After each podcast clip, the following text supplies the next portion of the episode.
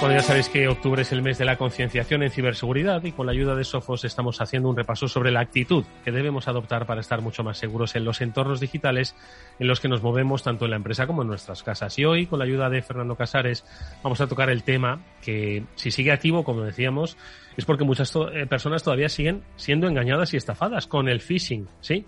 Aunque cada vez más personas lo conocen, pese a tener pues el concepto, el, origen, eh, es una palabra anglosajona, lo vamos conociendo. Bueno, pues aún así, insisto, eh, nuestro correo se llena de mm, correos engañosos que siguen siendo eficaces. Fernando Casares es especialista en ciberseguridad de Sofos, es proveedor de servicios gestionados. Fernando, ¿qué tal? Bienvenido. Buenas tardes, Eduardo. Muchas gracias. Oye, parece mentira que a estas alturas de película, esto es como lo de la estafa nigeriana, que el phishing y la estafa nigeriana siguen teniendo, siguen entrando en nuestros correos porque entiendo que siguen siendo eficaces, ¿no? Sí, al final es un, es un método de entrada que usan los, los ciberdelincuentes para, para acceder a tus datos o a tu, o a tu máquina para acceder a, a datos más importantes que haya, que haya en tu empresa. De todas formas, el tema del phishing, y además eh, tú has propuesto un, camino apasionante, eh, quizás eh, la mejor forma de concienciar a las personas con respecto a esos correos engañosos es a través de un juego. No sé si es gamificación o es por tu, como decía yo al principio, experiencia en el mundo de la esgrima. ¿Por qué vamos a jugar al juego del phishing? Sí, porque al final es un juego. O sea, es decir, el, el ciberdelincuente trata de jugar, muestra sus cartas y, trata de engañarte eh, enseñándote solo parte de las cartas que ellos tienen que ellos tienen delante. Entonces, bueno, eh, esperan a tu error para, para enseñar una carta más alta y, hacerse con todos tus con todos tus datos. Bueno. Pues como siempre, como bien dice Fernando, pues oye, que, que, las, las técnicas de phishing siguen estando porque son eficaces y mi pregunta va un poco más, eh, ¿Crees que está más el, punto de defensa en la parte de tecnología o en la parte de los usuarios? Quiero decir, ¿hay que formar un poco más a los usuarios para que reconozcan estos tipos de timo de la estampita del siglo XXI? ¿O es algo que desde la tecnología deberíamos haber conseguido cerrar ya hace algún tiempo? Bueno, al final eh, es indudable que tú puedes tener la mejor seguridad del mundo, tú puedes tener una mega caja acorazada en tu banco, pero si dejas las llaves puestas, pues sirve de muy poquito toda esa seguridad. Al final desde Sofos siempre decimos que es quizás el usuario es el eslabón más débil de esa cadena. Eh, no porque no esté suficientemente formado o porque no conozca los ataques, sino porque, porque al final la ingeniería social, ese eh, voy a buscarte las vueltas hasta, hasta ver en qué, en qué tipo de ataque puedes picar, eres un amante de los animales, te mando un phishing precioso de adopta un animal o simplemente coincide que has pedido algo, que estás esperando y que te llega un mail de correos, oye, pues clica en este link para, para recibir o cambiar tu, tu domicilio de, de, recepción. Al final son tantos los tipos de ataques, las, las, las maneras en las que los ciberdelincuentes tratan de engañarte, que hay que estar muy atento eh, prácticamente en todos los, los mails o correos que recibimos. Y hablando de maneras, Fernando, efectivamente hay muchas, incluso dentro del phishing hay muchísimos tipos. ¿Cuáles dirías que son los principales en los que los usuarios se tengan que fijar? Eh, ¿Qué tipo de señales deben detectar para decir esto es un phishing? ¿Qué estilos hay, en tu opinión? A ver, el estilo clásico es el de la urgencia. Necesito que hagas rápidamente o, el, o el de o la manera del miedo es verdad que somos muy cotillas. Eh, uno de los ataques que más efecto ha tenido o que más, que más eh, pica a la gente es el de te has dejado las luces puestas de tu coche, por favor, entra a ver si es tu vehículo o no. Bueno, pues la gente sigue picando y lo podemos contar cientos de miles de veces, pero ¿y si es tu coche y te has dejado las luces dadas? Mm, mm. Y si es el mío, eh, pues al final clicas. Si es verdad que antes, pues venían en un idioma mal escrito, no era castellano correcto, pero eso es verdad que lo van corrigiendo y hay que estar cada vez más atento. Es raro que, un, que alguien de tu propia empresa te mande un correo eh, diciéndote de manera genérica o usando un, un lenguaje demasiado eh, serio o demasiado distante alguien que en el que tú pues igual te cruzas todos los días. Eh, es complicado. Eh, es verdad que no es fácil.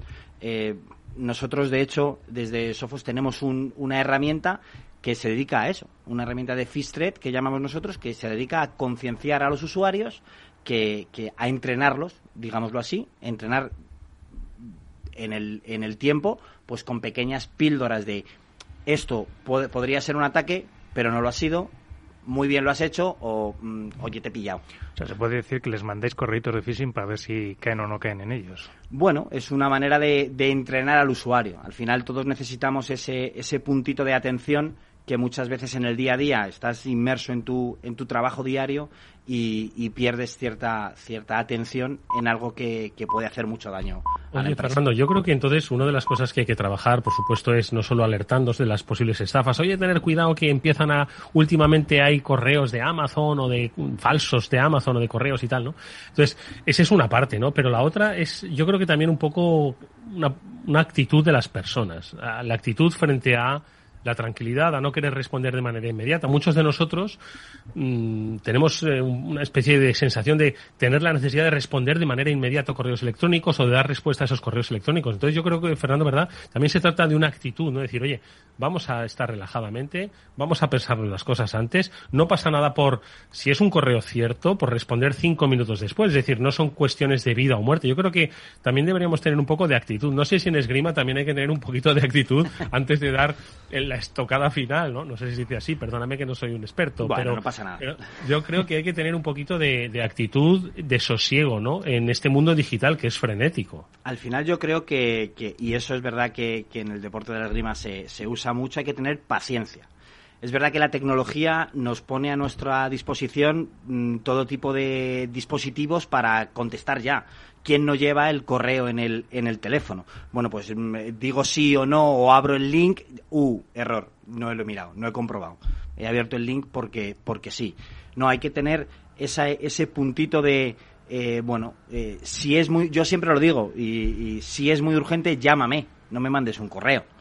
Entonces, pues bueno, muchas veces ese de, oye, pues si, si fuera tan urgente esta transferencia o este alguien se ha dejado las luces dadas, pues y sospechan que soy yo, pues me llamarían.